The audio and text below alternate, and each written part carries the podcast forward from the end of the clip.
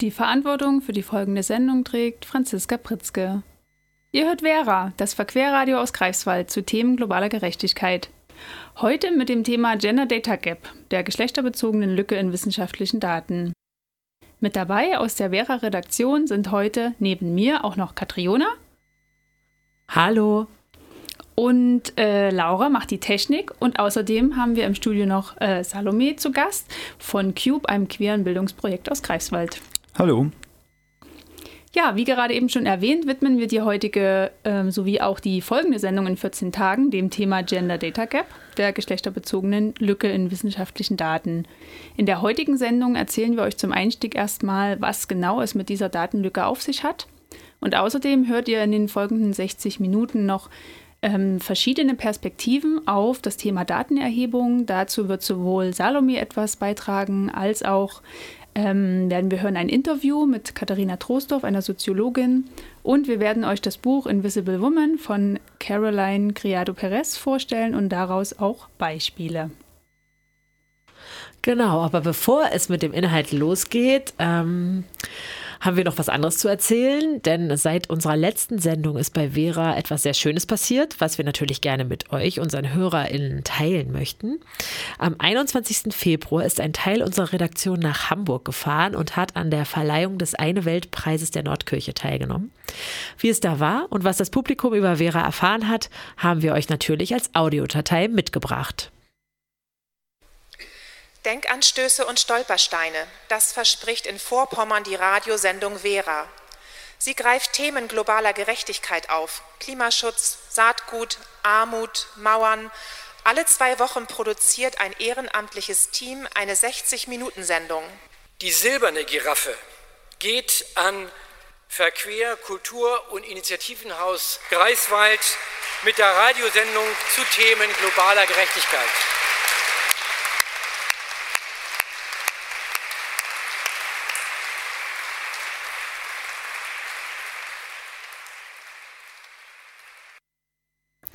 Ja, wir haben den zweiten Preis gewonnen und uns darüber sehr, sehr gefreut. Hurra! Äh, nun ist die silberne Giraffe mit, äh, mit bei uns im Team und im Büro und auch heute hier mit im Studio. Einen ausführlichen Bericht mit weiteren O-Tönen äh, von der Veranstaltung findet ihr in unserer Mediathek auf ähm, bildung-verquer.de slash radio. Und jetzt hören wir erstmal Musik und zwar hören wir Chocolate Remix mit Ni Una Menos. Ja, wir beschäftigen uns also heute mit geschlechterspezifischen Datenlücken. Die wissenschaftliche Forschung und die damit gewonnenen Daten sind mächtige Instrumente, denn sie haben Einfluss auf viele Bereiche unseres Lebens. Sie beeinflussen politische Entscheidungen sowie Gesetzgebungen, Stadtplanung und Verkehrsinfrastruktur, das Design von technischen Geräten und Alltagsgegenständen, medizinische Behandlungsmöglichkeiten, Curricula an Schulen und Universitäten und vieles mehr. Daten haben also direkten Einfluss auf unser aller Leben. Dementsprechend finden wir von Vera es wichtig, mal genauer hinzuschauen, von wem eigentlich Daten erhoben werden und von wem nicht. Und über wen Daten erhoben werden und über wen nicht. Der Gender Data Gap bezeichnet den Umstand, dass alle Daten, auf denen der Wissensstand unserer modernen Welt beruht, zum größten Teil von Männern an Männern gemessen wurden und nach wie vor werden. Und Männer bedeutet in den meisten Fällen weiße, bürgerliche, nichtbehinderte, heterosexuelle sogenannte Cis-Männer. Das sind diejenigen Männer, die sich im Gegensatz zu Transmännern mit dem ihnen bei der Geburt zugewiesenen Geschlecht identifizieren können. Diese Männer bilden nach wie vor die Mehrheit in wichtigen, machtvollen Positionen in Politik und Wirtschaft. Und dort treffen sie zum Teil weitreichende Entscheidungen für die gesamte Gesellschaft. Sie betrachten die Welt von ihrem Standpunkt aus und machen viele Erfahrungen selbst nicht. Daher können sie auch die Lebensrealitäten und Bedürfnisse vieler anderer Menschen. Daher kennen sie auch die Lebensrealitäten und Bedürfnisse vieler anderer Menschen nicht. Das gilt zum Beispiel für Angehörige ethnischer Minderheiten, für People of Color oder auch für Menschen mit Behinderungen. Doch bei der Gender Data Gap geht es um das Thema Geschlecht. Wenn ausschließlich heterosexuelle Cis-Männer einen Vorstand bilden und dort weitreichende Entscheidungen treffen, dann sind die Perspektiven von trans-, inter- und geschlechtsdiversen Menschen sowie von CIS-Frauen unterrepräsentiert. Der Mangel an Daten über diese Personengruppen, das Fehlen ihrer Perspektive im gesellschaftlichen Meinungsaustausch und ihre Abwesenheit bei Planungsprozessen erzeugt eine Verzerrung zugunsten der bereits näher definierten Männer. In dieser und der kommenden Sendung werden wir Beispiele aus verschiedenen Lebensbereichen aufzeigen, die diese Tatsache veranschaulichen. Und wir werden auch zeigen, was getan werden muss, um Menschen mit unterschiedlichen Lebensrealitäten in die Gestaltung unserer Gesellschaft einzubeziehen. Ja, und wir haben heute im Gast Salome von Cube. Cube ist ein Projekt, das genauso wie wir in Greifswald ähm, zu Hause ist und sich für queere Bildungsarbeit in Mecklenburg-Vorpommern einsetzt und auch äh, sich für mehr Antidiskriminierungsarbeit einsetzen bzw. dazu empowern will. Cube wird vielleicht in den nächsten Sendungen öfter mal hier zu Gast sein. Um, und Salome ist aktiv bei Cube und heute eben hier neben mir am Mikrofon. Ähm, Salome ist, mit, äh, ist gekommen, um eine weitere Perspektive von Datenerhebung hier ähm, deutlich zu machen und ähm, zu zeigen, wo eben Einseitigkeit ein Thema ist bei der Datenerhebung. Hallo Salome. Ja, hallo. Also das, was wir eben schon mal gehört haben von Franziska, ist, dass Daten von Männern für Männern und an Männern erhoben werden. Und da haben wir immer diese Beobachtung, Daten werden von Menschen erhoben und dann ist die Norm Mann. Und ich glaube, was es zusätzlich auch braucht bei diesem Data Gap, ist, dass wenn wir mit einer Geschlechtskategorie spielen, dass wir da eine weitere Norm erheben und diese Norm heißt dann Binarität oder Zweigeschlechtlichkeit, das heißt, es gibt nur Mann und Frau. Und ich würde gerne jetzt so in zwei Punkten drauf eingehen. Einmal, wo das eine Rolle spielt, wo wir das beobachten können und dass das manchmal gar nicht unbewusst passiert, sondern auch sehr bewusst. Ich möchte anfangen mit einem kleinen Beispiel, was mir hier in Kreiswald letztes Jahr Mai passiert ist. Und zwar bin ich, naja, betroffene Person gewesen vom Wahlstatistikgesetz. Das Wahlstatistikgesetz gibt es seit 1999 und ist eine Rechtsgrundlage für statistische Auswertung von Bundestagswahlen und Europawahlen. Und letztes Jahr war auch hier in Greifswald eine Europawahl oder auch bei euch, egal wo ihr jetzt wart, äh, zu der Zeit. Und das Wahlstatistikgesetz sieht vor, dass stichprobenartig Wahlbezirke ausgewählt werden und für diese Wahlbezirke die Wahlen, die Stimmabgaben dann kategorisiert werden und ähm, verglichen werden nach den Kategorien Geschlecht und Alter. Und wir mir ist das da zum ersten Mal aufgefallen. Ich bin reingegangen, habe mich ausgewiesen, habe einen Wahlschein bekommen und dann war eine, eine, Markierung drauf. Und die Markierung war aufgrund meines Geschlechtes, die in meinem Ausweis steht und aufgrund eines Alters dann ähm, mit einer bestimmten Markierung versehen. Und äh, so ein Wahlscheinvermerk ähm, wird dann hinterher nochmal statistisch ausgewertet. Um das möglichst anonym zu machen, gibt es dann immer so Altersjahrgangsgruppen. Äh, das heißt, immer zehn Geburtenjahrgänge werden da zusammengenommen. Für das Alter und fürs Geschlecht gab es nur Mann und Frau. Und ich habe mich dann gewundert, was passiert eigentlich mit den Menschen, die sich nicht in diesen Kategorien zuordnen wollen oder können oder lassen. Und da ist mir dann aufgefallen in der Auswertung, die ich mir danach angesehen habe, dass es tatsächlich nur Männer und Frauen dann in dieser Statistik auftauchen. Und ich dachte mir, hops, wo sind denn eigentlich die, die auch so einen rechtlichen Personenstand haben, der divers ist oder nicht eingetragen? Und da lese ich dann in der Auswertung, die Geschlechtsausprägung männlich, divers und ohne Angabe im Geburtenregister werden gemeinsam erhoben.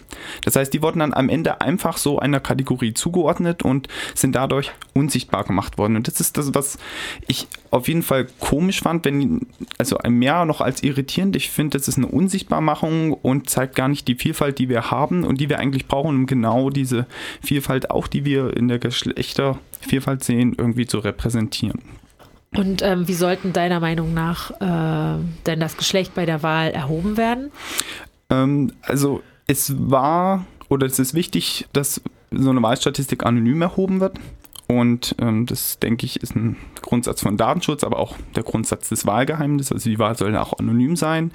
Und ich verstehe schon den methodischen Hintergrund, dass die wenigen Stimmen, die wahrscheinlich im Moment auf diverse Personen oder Personen ohne eingetragenen Personenstand verfallen, dann nicht mehr anonym, also die sind nicht anonymisierbar, weil sie dann zuordnenbar sind, weil es im Moment nur offiziell sehr wenige pro Wahlbezirk gibt. Aber ich würde sagen, wenn das Geschlecht dann diese Kategorie dazu führt, dass Menschen unsichtbar gemacht werden, dann würde ich sagen, ist diese Kategorie nicht mehr zulässig. Da muss irgendwie was Neues ausgedacht werden. Oder sie entfällt einfach. Ich glaube, eine Wahlstatistik dass da überhaupt Daten erhoben werden, finde ich komisch, deswegen würde ich es fast sein lassen. Oder ich würde mir wünschen, dass das Geschlecht so persönlich ausgewählt werden kann, so optional mit mehreren Optionen, die wir kennen, sodass Personen jetzt nicht nach dem, was im Pass steht, sondern wie sie sich selber orientieren und identifizieren, auf den Maßschein das vermerken können, wenn es tatsächlich dazu irgendwie eine Erhebung geben sollte. Und ähm, das soll eine Selbsteinschätzung sein, so wie ich bei jedem Fragebogen, wenn ich gefragt werde, ja auch selber angeben kann, wie alt ich bin, ähm, welches Geschlecht ich habe. Und da brauchen wir auch diese Vielfalt oder diese Offenheit für mehr als zwei Geschlechter. Und fallen dir noch, fallen dir noch andere Beispiele ein, ähm, zum Beispiel auf Behördenebene? Also wir haben da, also unsere ganze, eigentlich ganze hm, Unsere Gesetzestexte sind immer noch auf Mann und Frau ausgelegt, auch unsere Verfassung, ähm, auch die Grundrechte Artikel 3. Da steht zwar im Absatz 1, alle Menschen sind vom Gesetz gleich und ähm, im Absatz 2, Männer und Frauen sind gleichberechtigt. Und da wird natürlich, der Text ist älter und ähm, deswegen auch verständlich, dass da Männer und Frauen erwählt wer erwähnt werden. Und ich finde, den Grundsatz, dass es da um Gleichberechtigung geht, natürlich auch sinnvoll. Aber trotzdem müssen wir irgendwie der Realität nachkommen und irgendwie Menschen aller Geschlechter ansprechen und auch repräsentieren, weshalb weshalb da unsere Gesetzestexte so grundsätzlich dann problematisch sind. Und das zeigt sich natürlich dann auch in den Debatten, wie wenn wir über Frauenquote reden. Wir sprechen über Männer, die in bestimmten Positionen sind, die angesehener sind, und dann über Frauen, die das auch können sollten. Die richtige Definition wäre dann eine nicht cis-männliche Quote, also wo dann Frauen und andere benachteiligte, marginalisierte Gruppen mitgedacht werden können und dass es dann nicht nur um reine Frauen oder cis-Frauen geht, die dann bei solchen Quoten bedacht werden. Und genau, das durchzieht sich also durch unsere ganze Gleichstellungspolitik, ähm, die sich ruhig mehr als auf nur Männer und Frauen beziehen darf. Und naja, in öffentlichen Räumen, ich glaube, spielt die Toilette auch eine Rolle.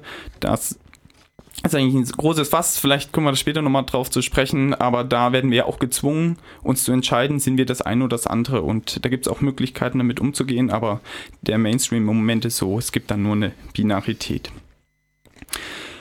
Wichtig ist zu betonen, dass unsere Rechtslage schon dabei ist, dass wir vier Geschlechtsoptionen haben.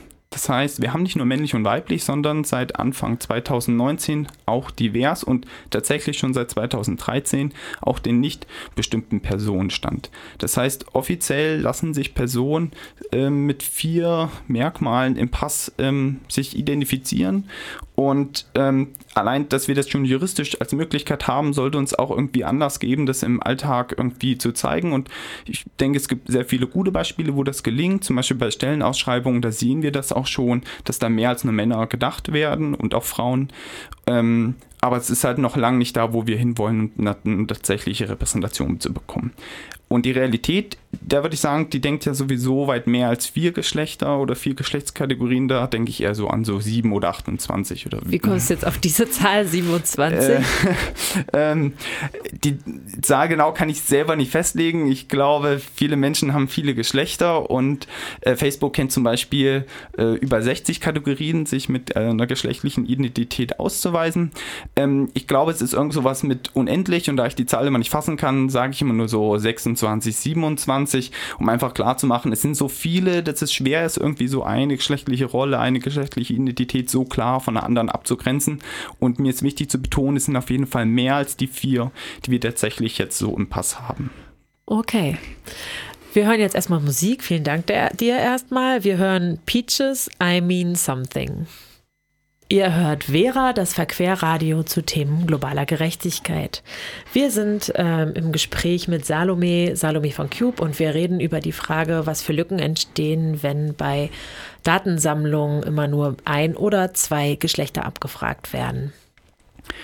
Das Schöne an dieser Sendung, wie wir sie heute machen, ist, dass wir Sensibilität schaffen, ein bisschen Aufklärungsarbeit, weil ich glaube, oft ist das äh, unterbewusst so oder weil sich bestimmte Rollenbilder verwirklicht haben, dass bestimmte Normen bestehen, dass immer nur an Männer gedacht wird und dann ist es einfach cool, den Menschen einfach zu sagen, hey, Medikamente wirken bei Frauen anders, äh, äh, Frauensternchen und äh, Menschen fahren vielleicht ähm, anders äh, im Verkehr, wenn sie ein bestimmtes Transportmittel haben, je nachdem, wie sie sozialisiert sind.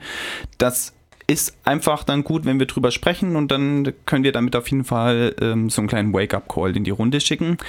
Es ist aber nicht immer so, ähm, dass wir damit irgendwie die Aufklärung vorantreiben können, weil es gibt auch Menschen, die bestimmte ideologische Bilder in sich tragen, wo die Diskriminierung ganz bewusst eigentlich auch reproduziert wird, also weitergetragen wird. Und das spielt dann eine Rolle, wenn wir bei Geschlechtern Mann und Frau denken, also diese Binarität. Also manchmal kann es eben sein, dass das nicht äh, unterbewusst aus Nachlässigkeit oder Bequemlichkeit weggelassen wird, wie im Wahlstatistikgesetz, sondern ganz bewusst aus einer bestimmten Haltung, aus einem bestimmten Weltbild, was damit verbunden ist. Und diese Zweigeschlechtlichkeit ist eins dieser Probleme, wo wir das auf jeden Fall so sehen können.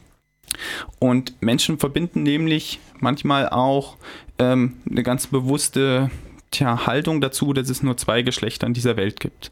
Und die lehnen dann alles das, was graduell irgendwie multiperspektivisch sieht, ähm, das Geschlecht irgendwie ähm, zwischen Polen oder darüber hinaus auch definieren kann, also queer bestimmt, ähm, als anormal oder nicht existent an. Und dieses Geschlechterbild, was wir dann ähm, erleben, ist eins, was Inter- und Transpersonen und nicht-binäre Geschlechtlichkeit ausschließt und damit diskriminiert. Und das ist etwas, was wir so besonders irgendwie thematisieren müssen, weil diese Ansichten dann auch sehr vehement vertreten werden. Das Ziel ist es dann, so eine Geschlechtlichkeit, so eine Zweigeschlechtlichkeit aufrechtzuerhalten und damit auch gesellschaftspolitisch irgendwie wahrgenommen zu werden. Woher das genau kommt, ich, ist mir manchmal immer schwierig, also ich kann das gar nicht so genau sagen, weil ich das nicht immer gut ergründen kann. Manchmal glaube ich, das ist so eine verkürzte wissenschaftliche Art, wie zum Beispiel aufgrund von biologischen oder Körperlichkeiten dann irgendwie nur so Mann und Frau gesehen werden. Ich glaube, das ist aber auch soziokulturell gewachsen, so als Überzeugung, wie ich das bei manchen religiösen VertreterInnen sehen würde, dass das auch so eine Haltung, eine Glauben, eine Glaubenshaltung sein kann. Wir benutzen für diese Haltung, für diese ja auch ein, äh, ausschließende und diskriminierende Haltung ein Begriff, der heißt TERF. Ist ein englischer Begriff, T-E-R-F und ähm, wird ausgesprochen Trans-Exclusionary Radical Feminism sein. Das heißt, ein Feminismus, der ähm, Transidentitäten und das Transsein bewusst ausschließt und deswegen radikal ist in dem Sinne. Das ist ein Begriff, den es seit 2008 gibt und der zum einen die Menschen beschreiben soll, die diesen Ausschluss von Transpersonen, die sich in queeren Safe Spaces aufhalten wollen, ausschließt. Das heißt, dass bestimmte Räume dann nur für Cis-Frauen geöffnet sind und nicht für transgeschlechtliche äh, Personen. Es kann aber auch so radikal sein, dass diesen Menschen überhaupt das Recht abgesprochen wird, sich so queer zu verorten und so zu identifizieren, wie es nicht in der Zweigeschlechtlichkeit vorgesehen ist. Und ähm, da finde ich, können wir manchmal bei Datenerhebungen schon darauf hinwirken, hey, ihr müsst auch Daten dazu erheben, wie Frauen bestimmte, also Cis-Frauen und Trans-Frauen bestimmte äh, Realitäten wahrnehmen, aber manchmal müssen wir uns auch stärker dafür einsetzen und da auch irgendwie Konflikte sehen und die auch angehen, wenn es darum geht, tatsächlich ideologische Kämpfe zu führen. Und ähm, was genau das dann bei manchen Fällen ist, das weiß ich immer nicht so genau. Da müssen wir dann genauer hinschauen. Der Vorwurf ist auf jeden Fall sehr, ein sehr schwerer Vorwurf. Deswegen ist mit dem Begriff Turf auf jeden Fall auch so sensibel umzugehen. Okay, vielen Dank, äh, Salome, für deinen Einblick. Ähm, wir hören jetzt erstmal Musik und zwar hören wir Transviolet Pretty Head. Ich möchte euch jetzt das Buch einer Frau vorstellen, die sich sehr intensiv äh, mit der geschlechterbezogenen Datenlücke beschäftigt hat in ihrem Buch zitiert sie nämlich nicht weniger als 1331 wissenschaftliche Quellen. Das Buch hat den Titel Invisible Women bzw. Unsichtbare Frauen in der deutschen Übersetzung. Und geschrieben wurde das von der britischen Journalistin, Autorin und Aktivistin Caroline Criado Perez. Ich hoffe, ich habe das jetzt richtig ausgesprochen. Ähm, anhand verschiedener Beispiele aus Politik, Technologie, Bildung und Medizin legt sie die geschlechtsspezifischen Unterschiede bei der Erhebung und Verwendung wissenschaftlicher Daten offen. Und sie zeigt, ähm, wie Frauen dadurch benachteiligt werden. Ja, richtig. Ähm, Caroline Criado Perez unterscheidet in ihrem Buch ausschließlich zwischen äh, Cis-Männern und Cis-Frauen. Ähm, doch wie wir gerade schon ausführlich von Salome gehört haben, ist es natürlich ähm, wichtig, alle anderen Geschlechtsidentitäten äh, mitzudenken ähm, die eben diskriminiert werden in einer Welt, die sich nur auf männerbezogene Daten stützt. Es ist gut, wenn wir immer daran denken, auch wenn ich im Folgenden Beispiele aus Ihrem Buch vorstelle. Und damit später auch nochmal meine äh, Vera-Kollegin zu Wort kommt, habe ich die Textstellen, die ich gleich vorlese, eingekürzt. Darauf möchte ich hinweisen. Und ich beginne mal mit einem Auszug aus dem Kapitel ähm, Alltagsleben. Da klärt die Autorin zunächst mit dem Rätsel auf, warum sich an bestimmten Toiletten immer sehr lange Schlangen bilden. Sie stellt dann allerdings auch fest, dass dieser angeblich gerechte Zugang zu Toiletten, der in Wahrheit Männer bevorzugt, nicht das größte Problem ist. Jetzt äh, blätter ich mal in dem Buch und lese hier eine Textstelle vor. Ein Drittel der Weltbevölkerung ist überhaupt nicht bedarfsgerecht mit Toiletten versorgt. Der UN zufolge hat eine von drei Frauen keinen Zugang zu sicheren Toiletten. WaterAid berichtet, dass Mädchen und Frauen insgesamt 97 Milliarden Stunden damit verbringen, einen sicheren Ort zu suchen, an dem sie sich erleichtern können. Das Fehlen geeigneter Toiletten ist ein Problem der öffentlichen Gesundheit. In Indien, wo 60 Prozent der Bevölkerung keinen Zugang zu Toiletten haben, sind 90 Prozent der Oberflächengewässer kontaminiert. Doch für Frauen ist das Problem besonders drängend. Nicht zuletzt aufgrund der vorherrschenden Haltung, Männer könnten sich überall erleichtern, während eine urinierende Frau etwas Peinliches zu sein scheint. Frauen stehen vor dem Morgengrauen auf und warten dann stundenlang bis zur Dämmerung, um sich erneut auf die Suche nach einem einigermaßen privaten Ort zu machen, an dem sie sich erleichtern können. Das Problem besteht nicht nur in armen Ländern. Human Rights Watch hat junge Arbeiterinnen auf amerikanischen Tabakfeldern befragt und herausgefunden, dass sie versuchen, sich tagsüber gar nicht zu erleichtern und es deshalb auch vermeiden, Flüssigkeit aufzunehmen, wodurch das Risiko für Austrocknung und Hitzschlag erhöht wird. Der fehlende Zugang zu Toiletten beeinflusst auch die bezahlte Arbeit von Frauen. 91 Prozent der Menschen in Indien, die in der Schattenwirtschaft arbeiten, sind Frauen. Viele von ihnen arbeiten als Verkäuferinnen auf dem Markt. Weil es keine öffentlichen Toiletten gibt, können sie sich während ihrer Arbeitszeit nicht erleichtern. In Afghanistan gehen Polizistinnen zu zweit zur Toilette, weil die dortigen Toiletten oft Gucklöcher haben oder nicht abschließbar sind. Ein internationaler Berater von Human Rights Watch beschrieb diese Einrichtungen als Orte der Belästigung. Der fehlende Zugang zu sicheren Toiletten hält afghanische Frauen häufig davon ab, bei der Polizei zu arbeiten, was wiederum die Reaktion der Polizei auf Verbrechen gegen Frauen und Mädchen entscheidend beeinflusst. Ungeachtet des wahrscheinlich größeren Bedarfs an öffentlichen Damentoiletten sind dennoch häufig die Männer besser versorgt. Über die Hälfte der 5 Millionen Frauen in Mumbai haben keine Toilette in der Wohnung und es gibt auch keine kostenlosen öffentlichen Toiletten für Frauen. Dagegen gibt es tausende kostenlose Urinale für Männer. Eine Studie aus dem Jahr 2015 ergab, dass 12,5 Prozent der Frauen in den Slums von Mumbai nachts draußen defekieren. Sie gehen lieber das Risiko ein, sie gehen lieber dieses Risiko ein, als 58 Meter weit zu laufen. So weit ist es im Durchschnitt von der Gemeinschaftstoilette bis zu ihren Häusern. Doch den Darm im Freien zu entleeren ist auch nicht sicherer. Sexuelle Belästigung durch Männer ist eine reale Gefahr. Die Strecken und Orte, an denen die Frauen sich erleichtern, sind bekannt und manche Männer lauern den Frauen dort auf. Die Nachstellungen reichen von Voyeurismus mit Masturbation bis zu Vergewaltigung, in Extremfällen sogar Mord.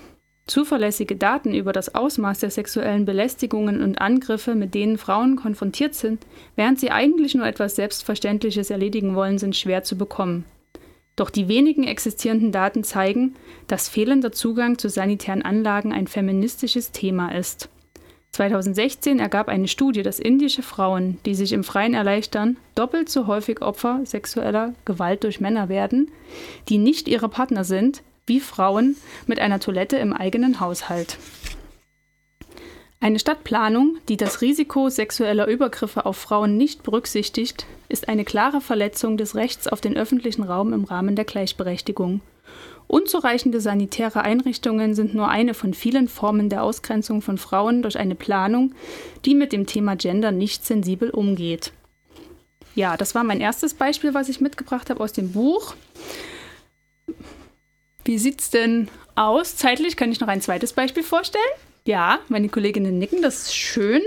Dann komme ich jetzt noch zu einem weiteren Beispiel aus äh, dem Bereich Design. Und zwar ähm, lautet die Kapitelüberschrift, was Männern passt, hat allen zu passen. Und in diesem äh, Kapitel beschreibt die Autorin, wie angeblich geschlechterneutrale Produkte designt werden. Und zwar nach dem Prinzip eine Männergröße für alle Menschen.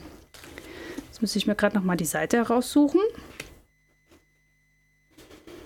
So. Genau, ich lese vor und habe, wie gesagt, hier auch wieder ein bisschen eingekürzt.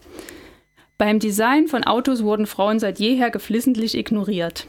Männer sind häufiger als Frauen in Autounfälle verwickelt, weshalb sie die Mehrheit der bei Autounfällen schwer Verletzten stellen. Doch wenn eine Frau an einem Autounfall beteiligt ist, wird sie mit 47 Prozent höherer Wahrscheinlichkeit als ein Mann schwer verletzt und mit 71 Prozent höherer Wahrscheinlichkeit mittelschwer verletzt. Selbst wenn Faktoren wie Größe, Gewicht, Benutzung des Anschnallgurts und Intensität des Aufpralls herausgerechnet werden. Die Wahrscheinlichkeit, dass sie stirbt, ist um 17 Prozent höher. Und alles hängt damit zusammen, wie das Auto konstruiert ist und für wen. Frauen sitzen beim Fahren meist weiter vorne als Männer. Das liegt daran, dass wir meist kleiner sind. Unsere Beine müssen näher an den Pedalen sein und wir müssen aufrechter sitzen, um über das Armaturenbrett blicken zu können. Das entspricht jedoch nicht der Standard-Sitzposition. Als Fahrerinnen nehmen Frauen eine abweichende Position ein. Diese bockige Abweichung von der Norm erhöht unser Risiko für innere Verletzungen bei Frontalzusammenstößen. Der Winkel unserer Knie und Hüften beim Versuch, mit unseren kürzeren Beinen die Pedale zu erreichen, erhöht auch das Verletzungsrisiko für unsere Beine. Frauen haben auch bei Auffahrunfällen ein höheres Risiko. Unsere Nacken und Oberkörper sind weniger muskulös als die der Männer, sodass wir bis zu dreimal anfälliger für Schleudertraumen sind. Das Design der Autos hat diese Anfälligkeit verstärkt. Schwedische Untersuchungen haben gezeigt, dass moderne Autositze zu hart sind um Frauen gegen Schleudertraumen zu schützen. Die Sitze katapultieren Frauen schneller nach vorn als Männer, weil die Rückenlehne den meist leichteren Körpern der Frauen nicht nachgibt. Das hat einen einfachen Grund. Die Autos wurden mit Hilfe von Crashtest-Dummies konstruiert, die dem durchschnittlichen Mann entsprechen. Crashtest-Dummies wurden in den 1950er Jahren entwickelt und orientierten sich jahrzehntelang am Durchschnittsmann. Der am häufigsten verwendete Dummy ist deshalb 1,77 Meter groß und wiegt 76 Kilogramm, womit er deutlich größer und schwerer ist als die Durchschnittsfrau. Der Dummy entspricht auch hinsichtlich Muskelmasse und Wirbelsäule männlichen Proportionen. In der EU muss ein Auto fünf Tests durchlaufen, ehe es zum Markt zugelassen wird. Einen Test der Gurte, zwei Tests für Frontalzusammenstöße und zwei für seitliche Kollisionen – in keinem Test wird ein anthropometrisch korrekter weiblicher Dummy verlangt. Verbrauchertests fallen manchmal etwas strenger aus. Euro NCAP, eine europäische Organisation zur Sicherheitsbewertung von Fahrzeugen für Verbraucher, erklärte mir, dass sie seit 2015 männliche und weibliche Dummies für beide Frontalzusammenstöße einsetzt und diese Dummies nach anthropometrischen Daten von Frauen gefertigt sind. Allerdings nur, insofern Daten vorhanden sind. Und genau das ist das Problem. Meines Wissens wurden kaum oder keine solchen Daten auf Crashtest-Dummies angewendet. Jedenfalls gestand Euro NCAP ein, dass sie manchmal kleinere männliche Dummies verwenden. Wie im folgenden Kapitel ausführlich dargestellt, sind Frauen aber keine kleineren Männer. Unsere Muskelmasse ist anders verteilt, unsere Knochendichte ist geringer, die Abstände zwischen den Wirbeln sind je nach Geschlecht verschieden. Astrid Lindner wird hier noch zitiert. Astrid Lindner, muss ich jetzt gerade mal kurz zurückblättern, ist die Forschungsleiterin für Verkehrssicherheit des Swedish National Road and Transport Research Instituts. Sie entwickelt derzeit den ersten Crashtest-Dummy, der den weiblichen Körper korrekt abbildet. Derzeit handelt es sich noch um einen Prototyp, aber sie fordert die EU auf, Tests mit anthropometrisch korrekten weiblichen Dummies rechtlich verpflichtend zu machen. Sie sagt sogar, technisch gesehen seien diese Tests bereits vorgeschrieben. Artikel 8 des rechtlich bindenden Vertrags über die Arbeitsweise der Europäischen Union lautet, bei allen ihren Tätigkeiten wirkt die Union darauf hin, Ungleichheiten zu beseitigen und die Gleichstellung von Männern und Frauen zu fördern. Dass das Risiko schwerer Verletzungen bei Autounfällen für Frauen um 47 Prozent höher ist als das der Männer, ist eine extreme Ungleichheit, die nicht länger übersehen werden sollte.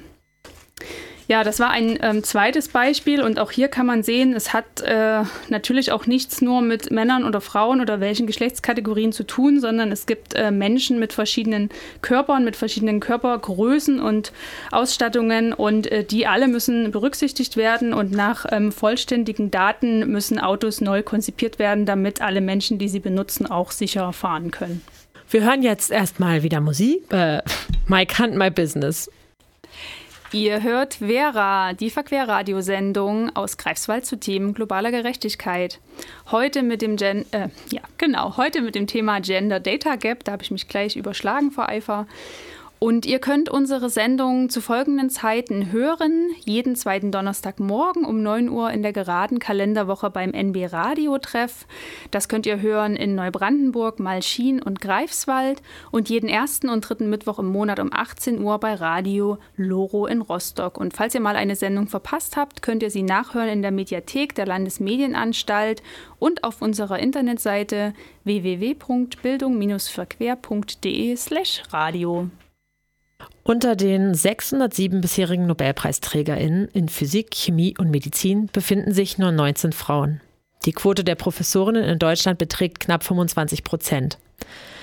Wobei in Berlin ihr Anteil am höchsten ist, 32,3. Und in Bayern 20,5 Prozent am niedrigsten. Mecklenburg-Vorpommern li liegt an drittletzter Stelle, 22 Prozent. Ihr Anteil ist bundesweit in den letzten Jahren allerdings gestiegen. Im, Mittelanba äh, Im Mittelbau und bei der Anzahl der Promotionen sind die Geschlechterverhältnisse etwas ausgewogener und liegen etwa bei einem Drittel. Schauen wir uns den, Anf äh, uns den Anfang der Nachwuchsausbildung an, ist zwar bei den Studi äh, und zwar bei den Studierenden haben wir abhängig vom Fach, aber im, im Mittel etwa eine Geschlechtsverteilung wenn wir von zwei Geschlechtern ausgehen, von 50-50. Neuere Zahlen zu Inter-, Trans- oder Non-Binary-Studierenden werden hoffentlich auch bald Einzug in die Statistiken finden und ihre Präsenz steigern.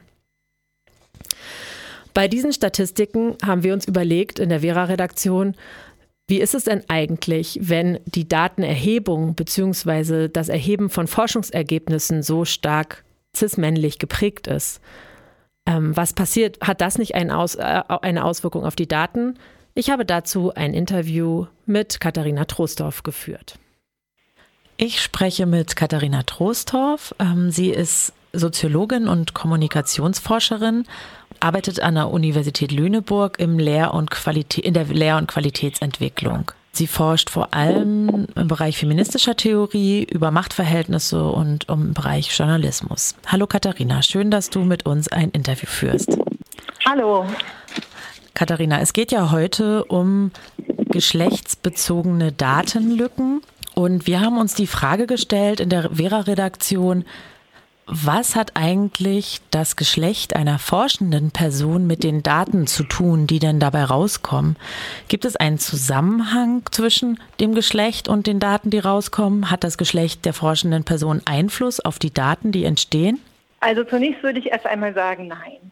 Nur weil ich als Frau oder Mann oder als intersexuell geboren werde und mich später selbst mit einem bestimmten Geschlecht identifiziere, das mit dem Geschlecht, was mir bei der Geburt zugewiesen wurde, vielleicht gar nicht äh, korrespondiert, heißt es eben nicht, dass ich einen bestimmten Beruf ergreife, mich auf eine bestimmte Art und Weise verhalte oder auf eine bestimmte Art und Weise forsche. Davon auszugehen, nennt man essentialistisch und da, darüber sind wir in der Theorie und auch in der Praxis zumindest äh, ziemlich oft äh, zum Glück äh, darüber hinaus. Gleichwohl muss man sagen, dass äh, es bestimmte gesellschaftliche Erwartungen gibt an die verschiedenen Geschlechter und viele von uns finden uns auch in diesem System ganz gut zurecht. Unsere Erfahrungen jedoch prägen uns, sie befähigen uns, Ungleichheiten zu sehen, Ungerechtigkeiten zu sehen. Und das gilt für Menschen mit Diskriminierungserfahrungen sicherlich in höherem Maße als für Menschen, die eher mit Privilegien ausgestattet sind. Das heißt also nicht, dass alle weißen Männer auf dem Plüschsofa sitzen, aber zumindest werden sie nicht strukturell aufgrund ihres Geschlechts oder ihrer ethnisierten Zugehörigkeit benachteiligt. Und wir leben sicherlich anders als noch in den 50ern, aber doch immer noch im sogenannten Patriarchat. Und das bedeutet auch, dass bestimmte Themengruppen oder gesellschaftliche Entwicklungen als wichtiger bewertet werden als andere. Und somit muss ich mich fragen, welche Gruppen sitzen denn an den Schalthebeln der Macht? Welche Interessen werden vertreten? Und daher würde ich sagen, nicht das Geschlecht unbedingt hat den Einfluss, aber die Geschlechterverhältnisse selbst schon. Wie wirken denn diese Geschlechterverhältnisse? Du hast das auch als Patriarchat benannt. Wie wirken die auf die Daten? Sie bestimmen, wer forscht, wer in welcher Position ist. Also wenn wir uns die Hochschullandschaft in Deutschland anschauen, ähm, stellen wir fest, dass ungefähr nur ein Viertel der Hochschullehrenden ähm, weiblichen Geschlechts sind. Ähm, bei den Promovierenden sieht es ein bisschen anders aus, also es ist ein Drittel, bei den Studierenden sind es 50 Prozent. Das heißt, je höher wir kommen, je höher wir an den wirklichen Entscheidungspositionen ähm, sind, desto männlicher wird quasi auch diese, wird diese Gruppe. Wir haben eine bestimmte Theoriegeschichte in Deutschland, wir haben bestimmte äh, Methoden, die eher in Moden sind, äh, eher wenig oder, oder eben auch nicht. Wir haben bestimmte Entscheidungsstrukturen in der Politik, die auch natürlich über die Ministerien darüber entscheidet, welche Gelder wohin fließen. Das heißt, wir haben ganz viele Elemente, die bestimmte Forschung begünstigen und andere nicht.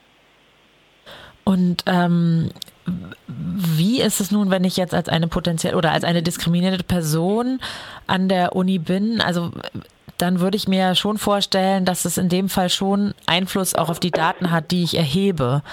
Ähm, kannst du darauf noch mal ein bisschen genauer eingehen? Mhm. Also vielleicht muss ich oder muss man vorwegnehmen, dass es objektive Forschung, so wie wir sie uns vielleicht vorstellen, gar nicht gibt. Alle Menschen forschen von ihrem bestimmten Standpunkt aus, der damit der davon beeinflusst ist, ob ich Diskriminierungserfahrung habe oder eher nicht.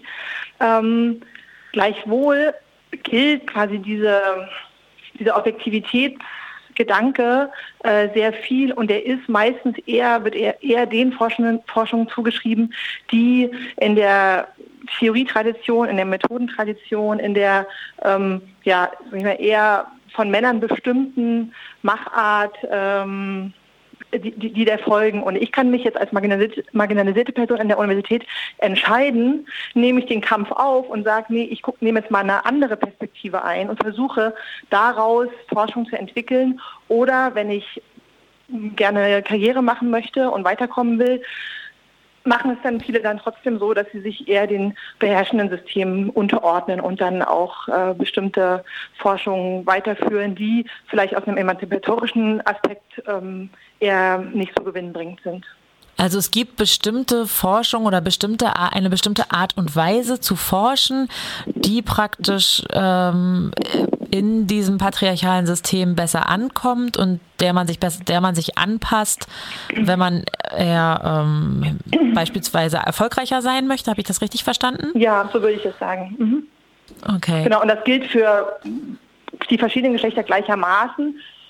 Und trotzdem begünstigt das System natürlich immer noch ähm, die männlichen Forschenden. Also wie man das auch sieht an den Zahlen. Äh, aber ich kann als äh, deiner Theorie nach oder deiner, deiner ähm, Ausführung nach, kann ich auch äh, beispielsweise als eine sensible männliche forschende Person emanzipatorische Forschung betreiben, die wiederum auch im fe feministischen Sinne ist. Und dann würden die Daten sich nicht unbedingt davon unterscheiden, wenn ich jetzt eine betroffene Person wäre in dem Fall. Nee, genau. Ja, das würde ich sagen. Ja. Es ist natürlich schwieriger, weil es wird mir vielleicht nicht so sehr in die Wiege gelegt, aber grundsätzlich ist das möglich und es ähm, gibt natürlich auch Hoffnung, dass ähm, wir nicht davon ausgehen können, dass nur weil eine Person in eine bestimmte Gruppe hineingeboren oder sozialisiert ist, dass sie nicht auch äh, der entwachsen kann. Und also wie sehr sich Forschung und Wichtigkeit bestimmter Forschungstraditionen verändern, also finde ich ein schönes, schönes Beispiel die, die Klimaforschung. Also wir wissen seit den 1970er Jahren, dass äh, wenn wir so weitermachen, dass das dann die Erde vor, ähm, naja, vor den Baum rennt oder, oder im, im, im äh, Meer versinkt. Aber erst jetzt äh, wird es, wird es äh, politisch überhaupt ähm, wichtig. Ne? Erst seitdem sich äh, breite Gruppen äh, der Jugend politisieren und auf die Straße gehen und Druck ausüben und mit ihnen auch ganz viele andere, also auch äh, Scientists for Future möchte ich hier nennen oder Parents for Future, äh, wird es irgendwie wichtig. Und dann verändern sich auch, dann verändern sich auch Wichtigkeit, also dann verändern sich auch, weiß ich nicht, ähm, Forschungsbereiche, dann äh, gibt es da mehr Aufmerksamkeit, da wachsen mehr Leute nach in diese Bereiche und machen Forschung, die anders aussieht, mit anderen äh, Zielen und Interessen als vielleicht noch vor ein paar Jahrzehnten. Wie, für wie wichtig hältst du denn eigentlich den Kampf um die Daten ähm, äh, in quasi oder hältst du diesen Kampf für einen wichtigen Aspekt in einer Bewegung gegen ähm, das Patriarchat? ja, also ist es nicht nur das Patriarchat natürlich, aber auch sie sind tatsächlich essentiell. Also wenn wir uns anschauen, ich, zum Beispiel die äh, Journalismusforschung in den 70er Jahren, ähm, da haben einzelne Leute vor allem Frauen angefangen, mal zu erheben, wer eigentlich in diesen Redaktionen sitzt, wer die entscheidenden Positionen innehat und äh, haben ich mal, harte Fakten vorgelegt, äh, wie groß der Frauenanteil in den Redaktionen ist. Und erst damit hatten sie ein politisches Argument äh, zu sagen, hier muss sich was verändern. Ne? Also dieses Gefühl, irgendwie benachteiligt oder unterdrückt zu sein, ist das eine. Wenn ich das unterfüttern kann mit, jetzt sage ich mal in Anführungsstrichen, äh, objektiven oder objektivierten Daten, äh, auch wenn es sie natürlich so, was ich vorhin meinte, gar nicht geben kann, aber zumindest so, dass es nachvollziehbar ist und äh, Leute dem, dem folgen können. Äh, Statistiken haben einen ganz großen ähm, Stellenwert in unserer Gesellschaft, also auch politische Entscheidungen. Dann kann ich mit solchen Daten natürlich auch viel politisch bewegen. Die Daten die entstehen ja jetzt immer an den Universitäten.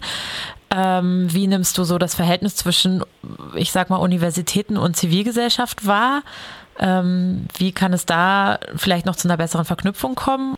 Ja, also hm, Forschung ist viel an Universitäten, aber natürlich auch darüber hinaus. Es gibt eine ganze Bandbreite von Forschungseinrichtungen in Deutschland, die jetzt nicht an Hochschulen angeknüpft ist. Ähm, gleichwohl sagt man ja der Forschung, dass sie oder den Universitäten, dass sie so ein bisschen im Elfenbeinturm äh, leben.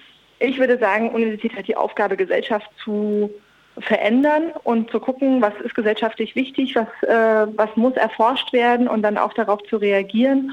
Und ich wünsche mir zum einen, dass politische Themen in die Uni reingetragen werden und sich die Wissenschaft auch sie dafür sensibel zeigt. Und ich wünsche mir natürlich auch, dass wissenschaftliche Ergebnisse, Theorien, Perspektiven auch wieder außerhalb der Universität verhandelt und äh, genutzt werden. Und da gibt es also hier in Lüneburg sind wir da im Bereich der Nachhaltigkeit äh, sehr gut aufgestellt mit diesem Transfer äh, Zivilgesellschaft, Wissenschaft. In anderen Bereichen kann da sicherlich noch mehr passieren. Okay, dann hoffen wir vielleicht auch heute hier ein bisschen damit beigetragen, beizutragen mit dieser Sendung. Ich bedanke mich ähm, sehr herzlich für das Interview. Auf Wiederhören. Auf Wiederhören, Katriona. Ciao. Ja, ähm, im Nachgang äh, zu dem Interview ähm, war Katharina Trostev noch wichtig zu, äh, zu deutlich zu machen, wenn wir über Daten sprechen, dass das natürlich nicht nur reine ähm, statistisch erhebbare Daten sind, sondern dass wir grundsätzlich über Forschungsergebnisse sprechen und auch Theorien die eben wichtig sind. Und das Zweite, was vielleicht nicht ganz deutlich hervorgekommen ist, dass eben ganz, ganz viele Daten schon da sind. Ganz viele Forschungsergebnisse und Erkenntnisse sind da. Es ist nur die Frage, wen interessieren sie und was macht Politik damit, was macht Gesellschaft damit und gibt es die Möglichkeit, mit diesen Ergebnissen tatsächlich auch zu arbeiten. Ihr hört Vera, das Verquerradio aus Greifswald und gerade eben habt ihr den Song gehört von Tongo Machirulo Escondet, so gut ich das aussprechen kann, ohne Spanischkenntnisse. Ja, unsere Sendung kommt leider schon wieder langsam zum Ende. Wir haben das Thema, denke ich, ziemlich weit aufgemacht und haben auch schon festgestellt, dass wir noch sehr, sehr viel mehr hätten dazu erzählen können. Aber das Gute ist ja, dass es noch eine weitere Sendung zu dem Thema geben wird, nämlich in genau 14 Tagen. Und darauf wollen wir euch schon mal einen kleinen Ausblick geben. Ähm, es wird nämlich einen Beitrag geben über das UN-Women-Programm Making Every Woman Count. Äh, wir haben ja jetzt gerade eben was von äh, in dem Interview von Katharina Trostorf gehört. Sie hat sich über die Datenerhebung unterhalten ähm, mit Katriona und sich da mehr auf, sage ich jetzt mal, Deutschland auch bezogen. Und wenn wir aber einen äh, Blick wagen in die globale Einordnung von geschlechtergerechter Datenerhebung, sind die Zahlen sehr mau. Laut Angaben der Vereinten Nationen produzieren nur 41 Prozent der Länder regelmäßig Daten zu Gewalt gegen Frauen. 15 Prozent haben Gesetze, die spezielle geschlechtsspezifische Erhebungen vorschreiben und nur 13 Prozent der Länder verfügen über ein spezielles Budget für Geschlechterstatistiken. Und ein UN-Programm, das eben schon genannte, soll das nun verändern und verbessern. Im September 2016 wurde dieses UN-Programm Making Every Woman and Girl Count gestartet. Zu Deutsch heißt es jede Frau und jedes Mädchen zählen lassen und wurde während der 71. Sitzung der Generalversammlung der Vereinten Nationen in New York verabschiedet. Das Programm dauert fünf Jahre, also noch bis September 2021 und umfasst ein Budget von 65 Millionen US-Dollar. Es möchte die Verwendung, Erstellung und Förderung von Geschlechterstatistiken radikal verändern, insbesondere im Hinblick auf die sogenannten SDGs, die Sustainable Development Goals, also die Ziele nachhaltiger Entwicklung. Mit dem Programm sollen dann also Daten erhoben werden, die Aufschluss darüber liefern, wo Ziele erreicht und nicht erreicht werden, Belege dafür liefern, welche Maßnahmen gut oder schlecht funktionieren und Lücken aufzeigen, wo weitere Anstrengungen erforderlich sind. Und genauer werden wir euch dieses Programm in 14 Tagen vorstellen. Und außerdem wollen wir in der nächsten Sendung auch einen ähm, Schwerpunkt auf das Thema Medizin setzen. Äh, wir werden euch den Studiengang, äh, den Modellstudiengang Gender Medicine vorstellen und wir wollen uns in verschiedenen Beiträgen anschauen, welche Rolle Geschlechtszuschreibungen in der medizinischen Diagnostik haben. Und womöglich werden wir auch noch äh, Zeit haben, noch ein weiteres Beispiel aus dem heute vorgestellten Buch von äh, Caroline Criado Perez zu hören. Die Verantwortung für diese Sendung hatte Franziska Pritzke. Die Sendung wurde aufgezeichnet am 2.3.2020.